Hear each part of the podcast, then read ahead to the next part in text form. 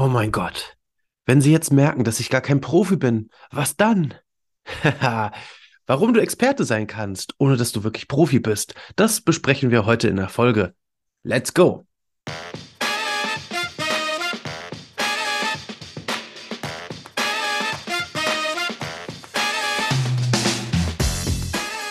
Herzlich willkommen, liebe LebenseinsteigerInnen, zu einer neuen Folge von Mensch Matti, Leben, Lernen und Gestalten. Ihr hört es möglicherweise schon an meiner Stimme. Ich bin ganz schön verschnieft, aber ich wollte trotzdem heute wieder liefern, eine neue Folge geben, so wie ihr es gewohnt seid. Und äh, deswegen nehmen wir sie auf. Sie wird natürlich ein bisschen kürzer ausfallen, äh, wahrscheinlich, vermute ich mal. Aber wir haben trotzdem ein sehr, sehr wichtiges Thema, denn was mir letzte Woche ähm, über den Tisch kam, das war das Thema, hey, was ist eigentlich, wenn ich mich gut in einem Thema auskenne, aber sich jemand noch besser damit auskennt? Dann bin ich ja gar kein Experte oder Spezialist mehr, sondern die Person ist dann ja der Experte oder der Profi. Naja, du kennst dich ja trotzdem mit dem Thema aus. Also, deswegen gucken wir einfach mal darauf, wie kannst du damit umgehen? Was bedeutet das überhaupt für dich? Und wie kannst du trotzdem deine Expertise mit in das Gespräch einbringen, obwohl es da jemanden auch in dem Kreis gibt, der sich möglicherweise auch noch besser damit auskennt. Also, das alles klären wir. Lass uns loslegen. Nach dem Intro.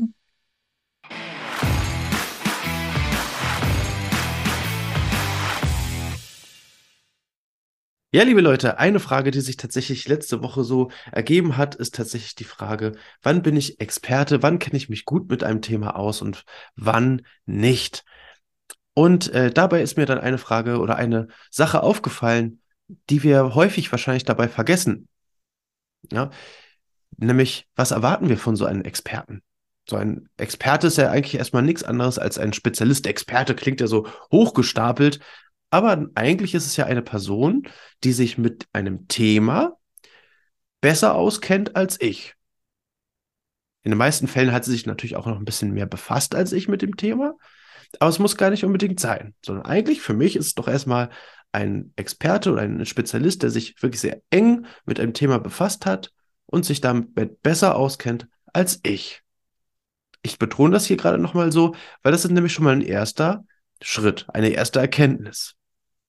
Und äh, das kommt wieder auf das gleiche Thema hinaus, was wir schon mal in, oh, ich glaube Folge 3 war es, Folge 3, 4, äh, vergleiche dich nicht.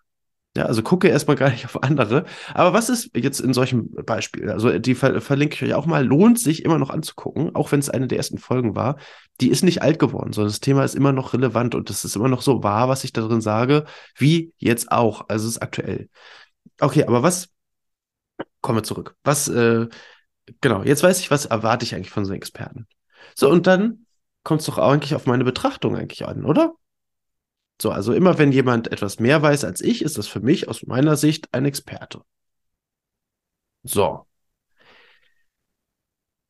Erster Punkt.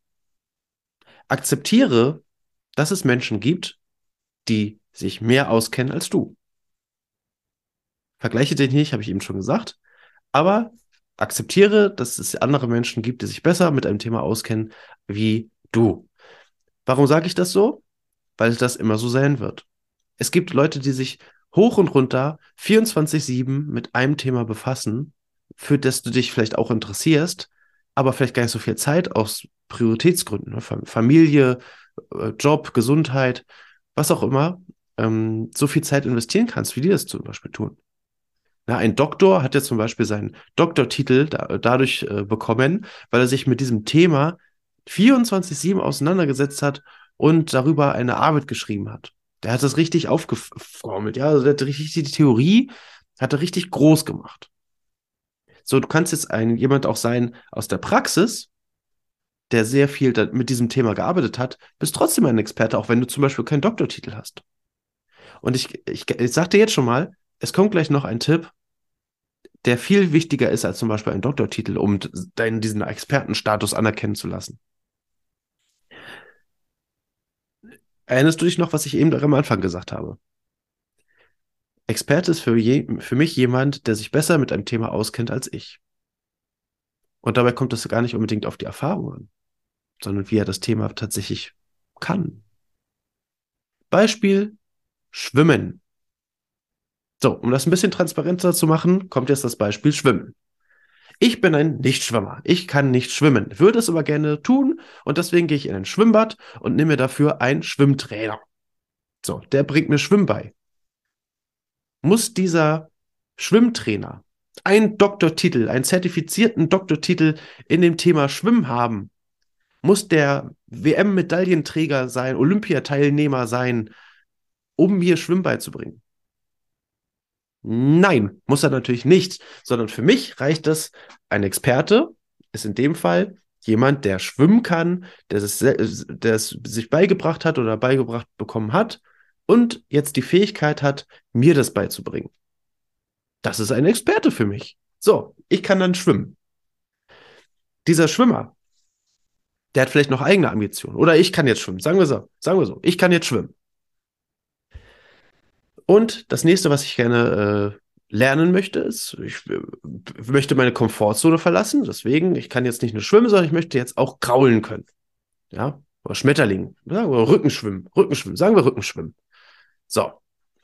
Also suche ich mir jemanden, einen Trainer oder jemand, einen Experten, der mir beibringt, wie ich Rückenschwimmen machen kann. Muss dieser Mensch Olympiateilnehmer gewesen sein oder einen Doktor in Schwimmen haben. Nein, muss er nicht.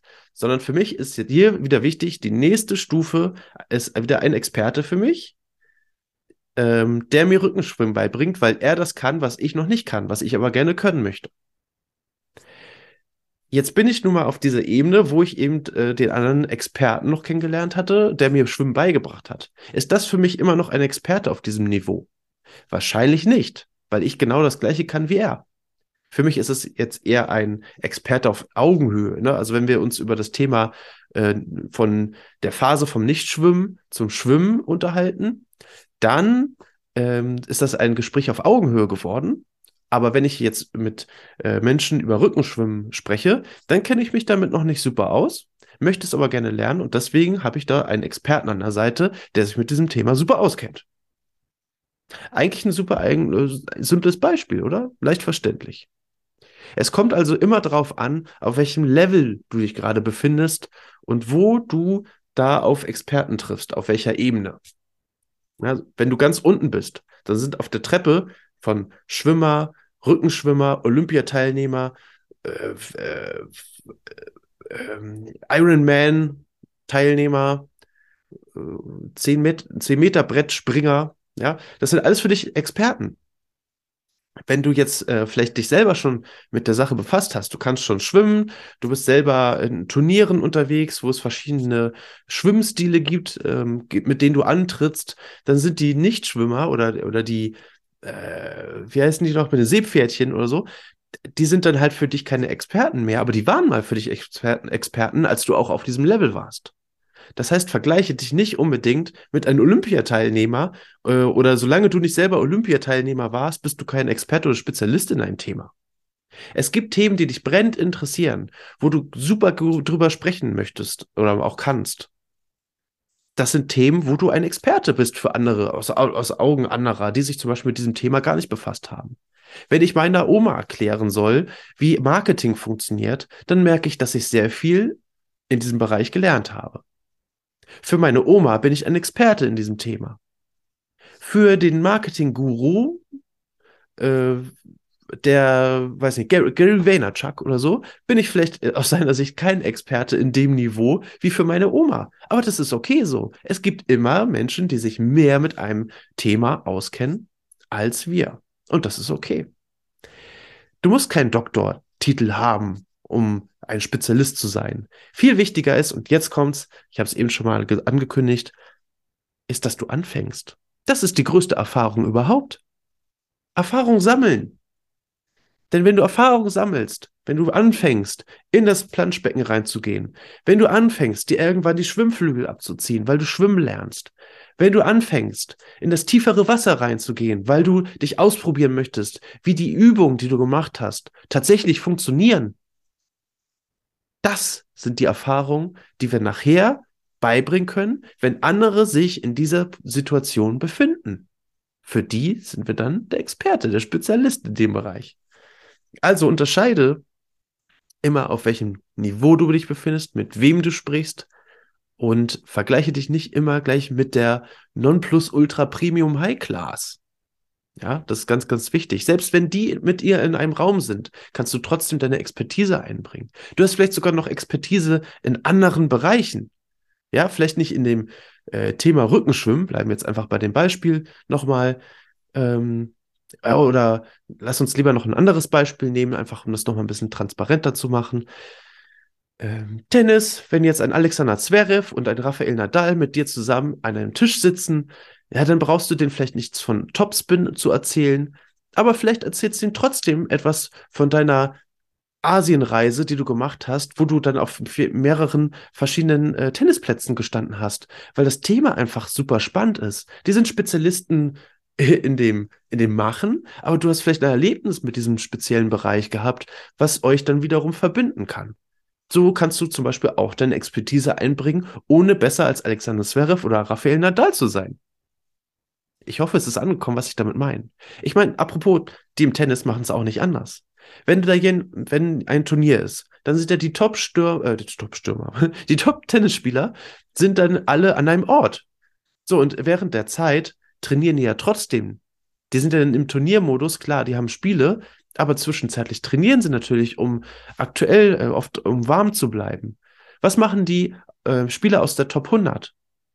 Die Spieler aus der Top 100 suchen sich Trainingspartner aus der Top 50, weil die offiziell auf der Rangliste besser gerankt sind als sie, weil sie von denen lernen können, um besser zu werden. Was machen die Spieler aus der Top 50? Die suchen sich Spieler aus der Top 20, um mit denen zu trainieren.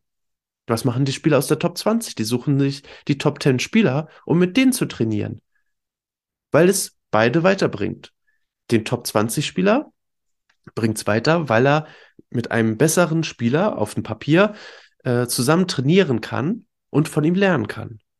Dem anderen Spieler, denn aus der Top 10 jetzt als Beispiel, bringt es auch weiter, weil er einen ebenbürtigen Gegner hat, mit dem er super trainieren kann. Und äh, ja, was ich meine, du bist ja nicht auf Top 1 und deswegen trainierst du nicht mehr. Oder deswegen hast du auch keinen Trainingspartner. Das ist natürlich Quatsch. Wichtig ist, das möchte ich noch einmal als letztes äh, noch mit einwerfen. Wichtig ist nicht nur die Expertise, die du hast, sondern dass es auch ein Thema ist, wo du dich gerne einbringst, wo du eine Leidenschaft hast, wo du hier, das da, das Herz mitsprechen lassen kannst.